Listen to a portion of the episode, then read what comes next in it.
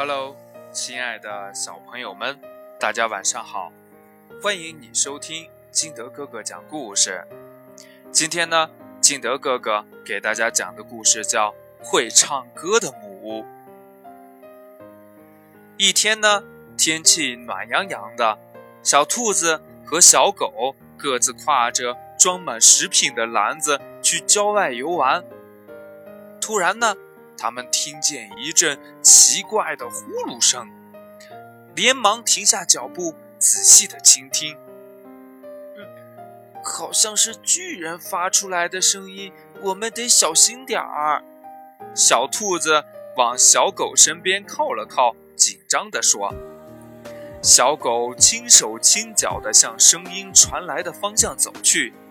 不一会儿呢，一座木屋。”出现在小狗面前，木屋左右摇动着，奇怪的呼噜声正是从这里发出来的。啊，一座会叫的木屋，书里就有这种事儿。小兔子一直跟在小狗身后，这会儿呀，它凑近小狗，悄声地说。他们小心翼翼地靠近木屋，推开门进到里面去。只见一只大河马正躺在床上睡觉，鼻孔呀一张一合。当它张开来的时候，就有一阵呼噜声从里边传出来。看来有妖怪藏在这头河马的鼻子里，小兔子说。小狗把头靠近河马的鼻子，往里瞧。当呼噜声再次响起来的时候，一股强大的气流把它高高的吹了起来，啪的撞到了天花板上，又重重的摔了下来。是妖怪打了我！小狗从地上爬起来，和小兔子一起没命的往外逃。一直跑到离木屋很远的地方，他们才停了下来。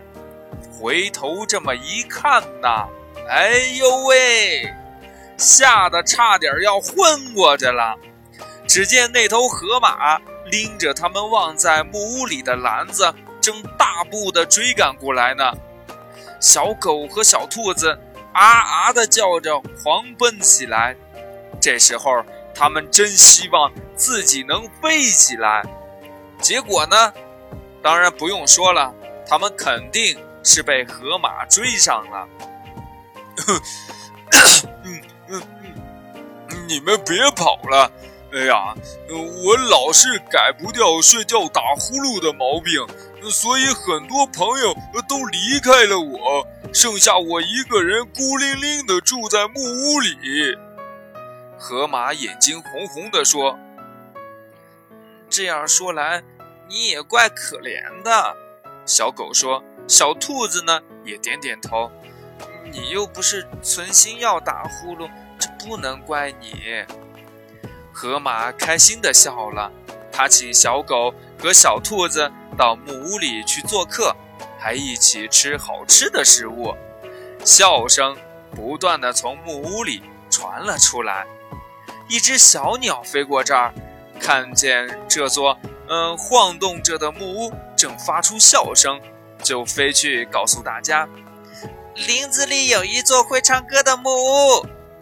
听到这个消息的动物们都向木屋奔来，他们在木屋里唱歌跳舞。